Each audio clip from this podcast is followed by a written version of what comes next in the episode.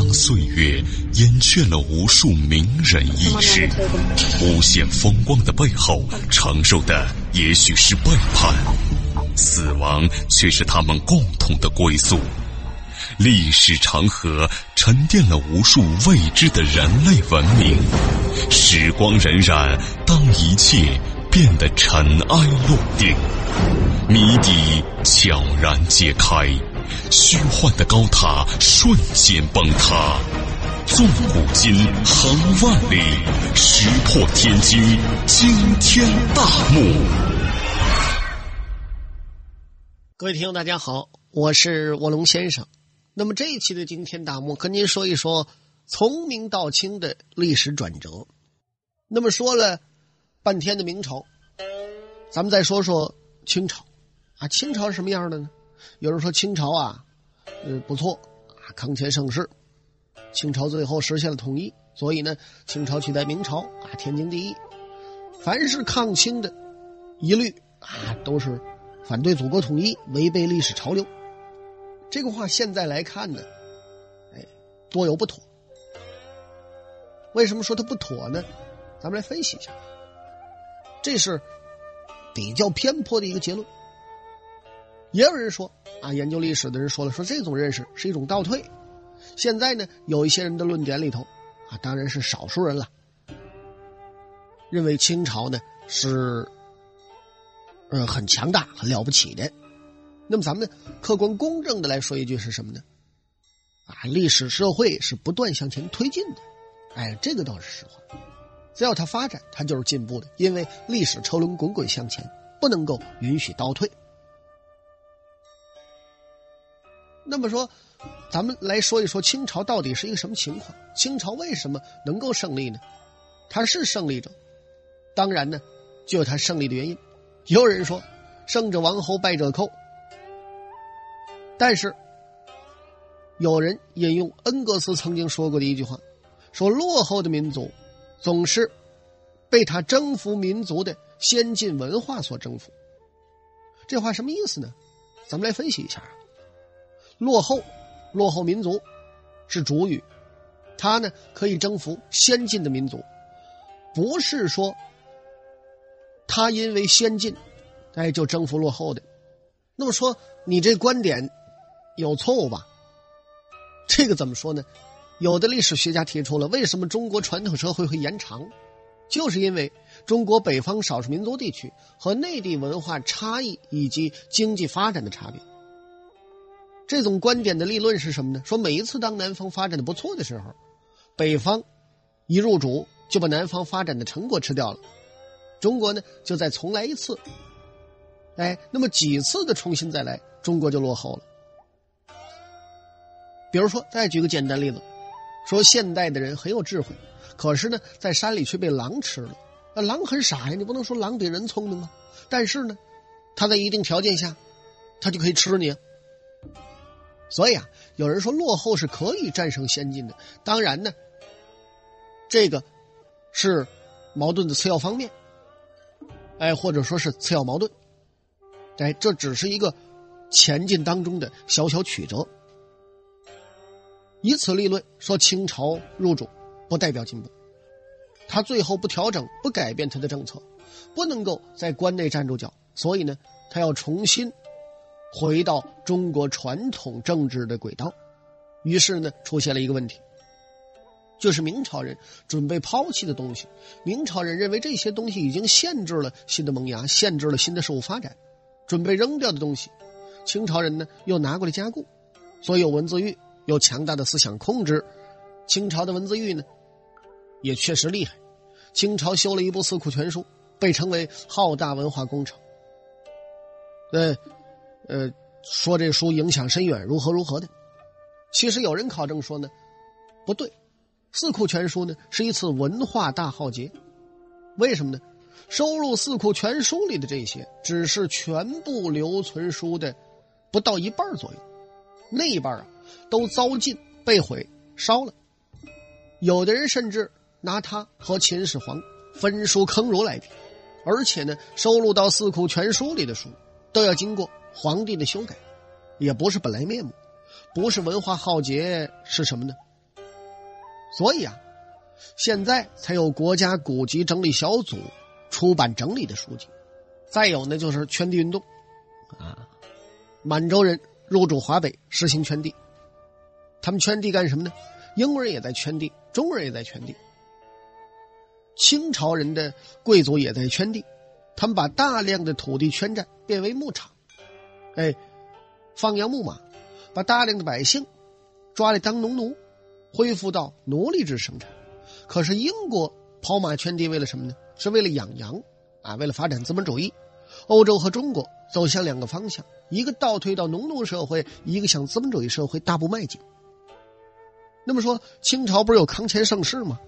有人说，就算在所谓康乾盛世的时候，中国自己所谓的强大，这时候西方完成了工业革命，完成了资产阶级革命，蒸汽机啊、纺纱机啊等等都有了。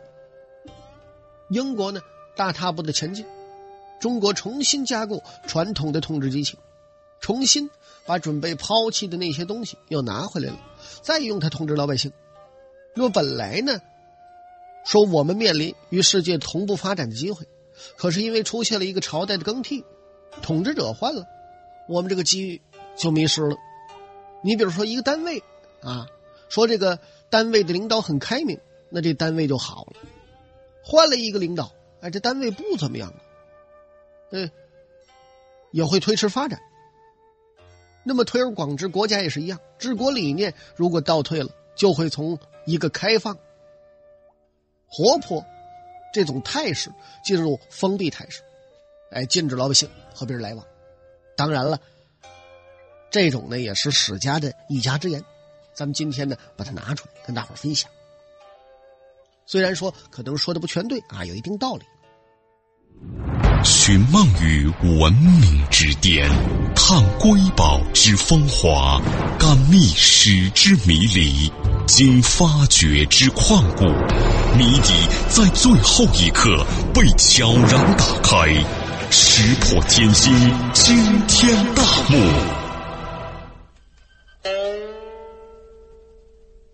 那么说，有的史家在这儿引用了马克思的一句话，说：“为什么清朝人要实行这样的政策呢？要实行闭关锁国呢？不许老百姓和外国来往呢？”马克思说呀，推动这个新的王朝实行这种政策的更主要原因，是因为他害怕外国人会支持更多的中国人。在十七世纪的前半叶，被满洲人征服的不满情绪，但由于这个社会原因，才禁止中国人和外国人有任何往来。你不要说康熙皇帝有多么开明啊，学会了高等数学，等等等等，那是他。他可不让老百姓学，但是呢，明朝是老百姓、民间学者学，那就不一样了。所以呢，出现了一个大的问题：清朝人抱着固有的大国心态，对于任何外部的新事物拒不接受。在承德避暑山庄，乾隆皇帝对外国人说了：“说天朝大国无所不有，跟你做什么买卖？你们呐，快滚回去！”最后呢，一步一步到鸦片战争。也是被逼的，船坚炮利，外国人打开了中国的大门。那么，像这种例子呢，哎，还有很多。所以呢，有的史家就强调说，从明到清的历史转折，是明朝在衰败中走向开放活泼，清朝在强盛中走向僵化封闭。那么最后啊，咱们来举俩小例子。说这个利玛窦曾经跟徐光启共同在明朝万历年间翻译了一本书，叫做《欧几里得几何学》，一共十二卷。利玛窦和徐光启翻译了前六卷。翻译完了之后呢，徐光启有一感叹，因为呢，当时利玛窦年纪已经很大了。徐光启说呀：“以后完成这件事儿，不知道何年何月了，也不知道何人。”而后六卷呢，是在清朝道光年间。前后六卷的翻译，大概相隔了二百四十五年。那么利玛窦来明朝呢，带来了一幅世界地图，现在呢可以在南京的博物院哎看到这原件。这个图呢也被印刻为书啊，在知识界广为流传。那么就是说明朝人已经知道在中国之外，哎，还有先进文明，还有高等文化，还有五大洲。明朝人呢，当时不封闭。可是大家知道一个事实，就是到了清朝的道光年间，林则徐呢曾经委托魏源修撰《海国图志》，所以呢，毛泽东评价他是开眼看世界的第一人。这次开眼和明朝徐光启当年开眼，又是一个二百五十年。那么这俩二百五十年正好是中国从先进到落后的二百五十年，正好是中国。好像强盛了，但是真正的被远远抛弃在先进的世界外围的二百五十年。中国呢，从先进到落后有多种原因，很多学者啊，文化学者呀、政治学者、经济学家呀，都从不同的领域找出不同的原因。那么，一些史家呢也有自己的体会，有的人就解释了，说明朝啊，在衰败中。走向开放活泼，他曾经有一个和世界同步发展的机会。那么清朝呢，在强盛中走向僵化封闭，最后被远远的抛在后面，形成了最后挨打的局面。那么针对上述我刚才给大伙讲的这个这种观点吧，因为是什么呢？咱们说了啊，研究历史，了解历史，仁者见仁，智者见智。每个人有每个人不同的看法，那么作为一个观者也好，作为一个听众也好，咱们呢多了解一些，多知道一些，总归没有坏处。但是呢，根据自己知识体系的不同啊，经历不同，成长背景、受教育的不同，也会产生另外的自己一些想法。你比如说刚才针对我讲的这些，有人提问说，如果清朝不入关，中国有没有希望真正的发展成为一个资本主义国家呢？其实这是好些人要问的问题，历史就是这样，历史没有办法假设，我们也不知道清朝不入关，明朝会走向何处，但是呢，最起码我们看到了一种发展态势，这种态势啊是可以跟世界进行同步发展、平起平坐的，有这么一个机会。不幸的是呢，当这个机会丧失了，我们只能说，到了现在这样的一个层面，我们不能够对历史的发展。做无望的推断，历史呢，毕竟是一份材料，说一份话，啊，没有这个事实，谁不好做这个评论。那么还有人说，说清朝的皇帝有一个特点是勤政，而明朝的皇帝呢都有一个特点，那就是怠政，这又是为什么？哎，这个问题其实呢，也。比较普遍，哎，大伙儿都想问。你看啊，明太祖朱元璋建立明朝之后，非常重视皇子教育，他在南京宫里设立一个大本营，这么一个地方，聘请了海内最著名的学者，给孩子们教课。所以呢，明朝的皇子们都受到了很好的教育。有一个说法，说明朝的皇帝啊，没文化，这也是对清朝的情节过深啊，不是很客观。要说为什么明朝的皇帝出现了一些不勤政的，而清朝的皇帝勤政呢？大概其啊，明朝更多的是依靠制度自身运转，皇帝呢逐渐成为摆设，他不愿意去干事因为他不管，哎，正常的国家机构也能运转。就像英国女王，所以呢才维持了二百七十七年。万历皇帝最不勤政的时候，三十年不上朝。所谓不上朝呢？哎，大家不要误解啊！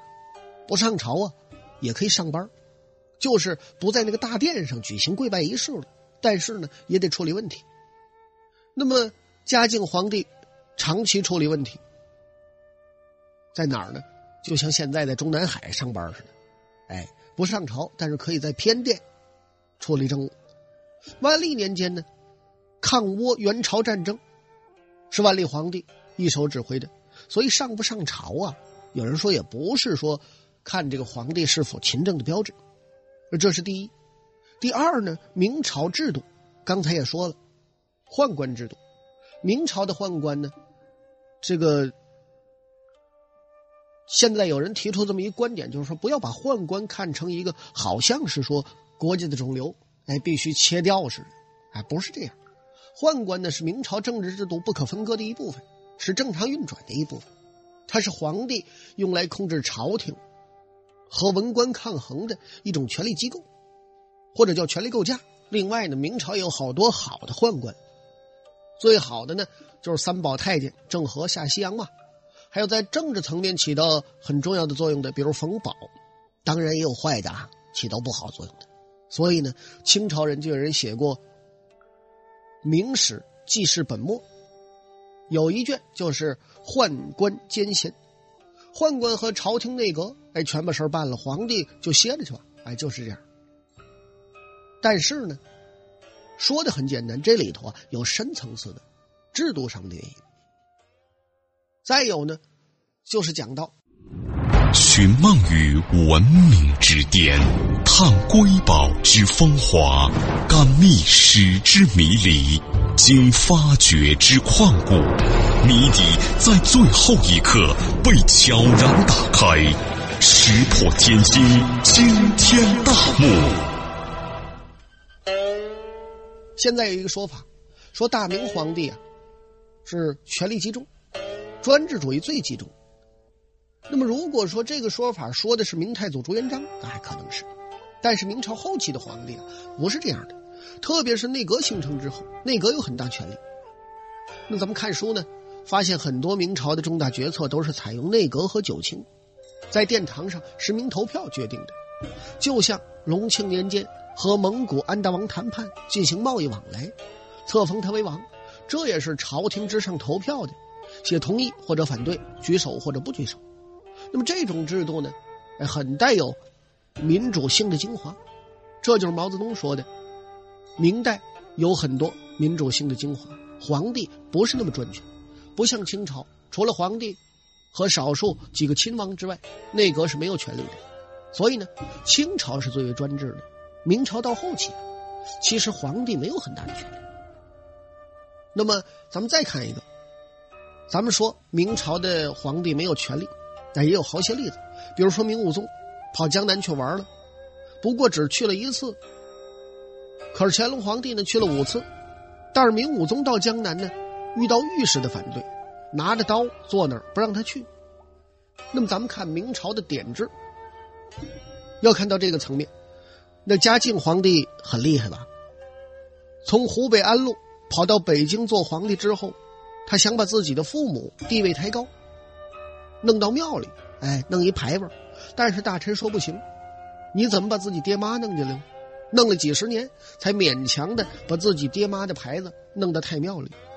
哎，最终啊，费了好大劲，成功了吧？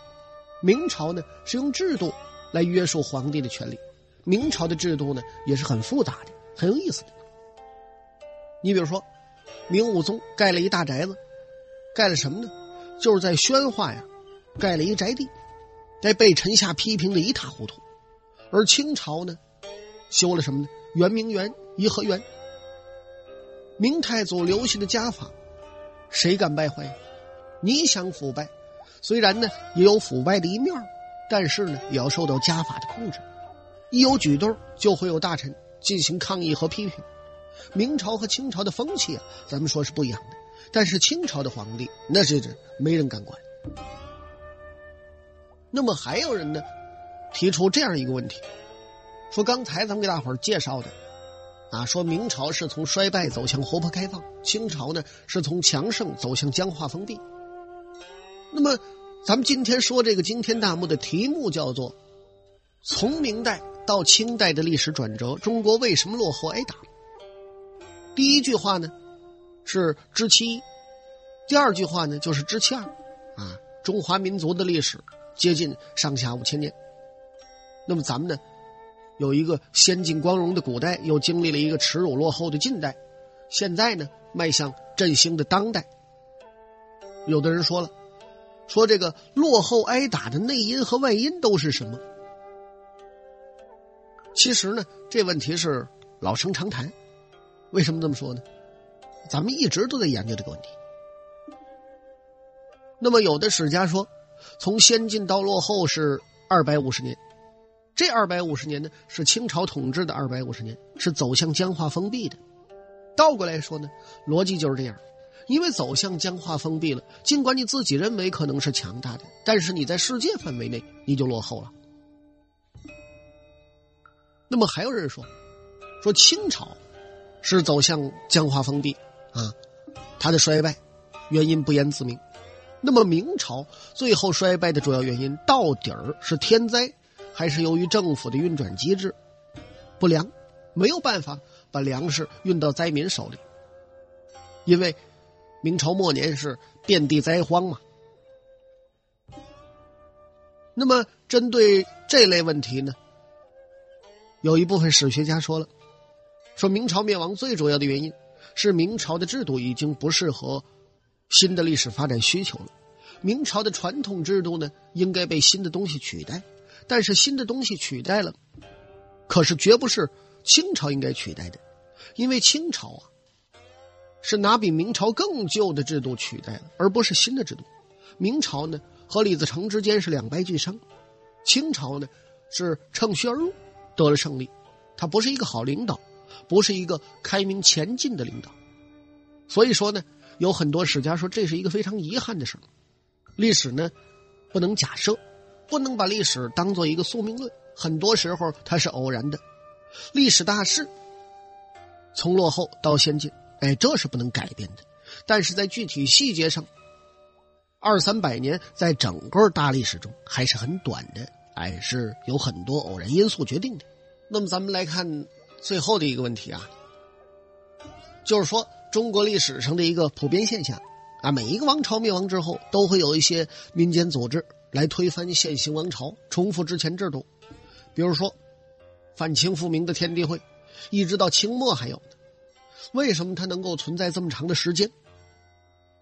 这个问题呢，史家给出的答案是说，中国利用秘密结社，利用类似宗教的组织来反抗朝廷，是有长久的历史可以追溯的。明太祖朱元璋起义前后也是利用白莲教，当时呢叫白莲社，也就是明教。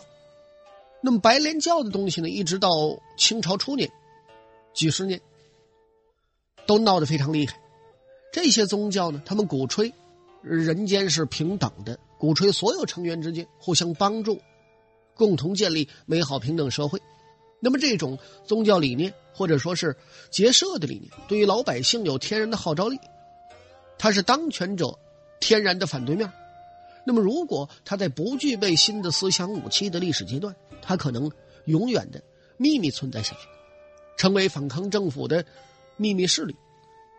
那么到后来呢？这种势力为什么他就没能成为气候呢？就是因为当时的新的革命思想出现了，就是同盟会。到后来呢，就是各种政党的出现，他们的生命力和号召力。就没有那么强大了。那么好了，各位亲爱的听众朋友，这一期的惊天大幕到此为止，就全部为您播讲完了。感谢您的收听，我是卧龙先生，咱们再会。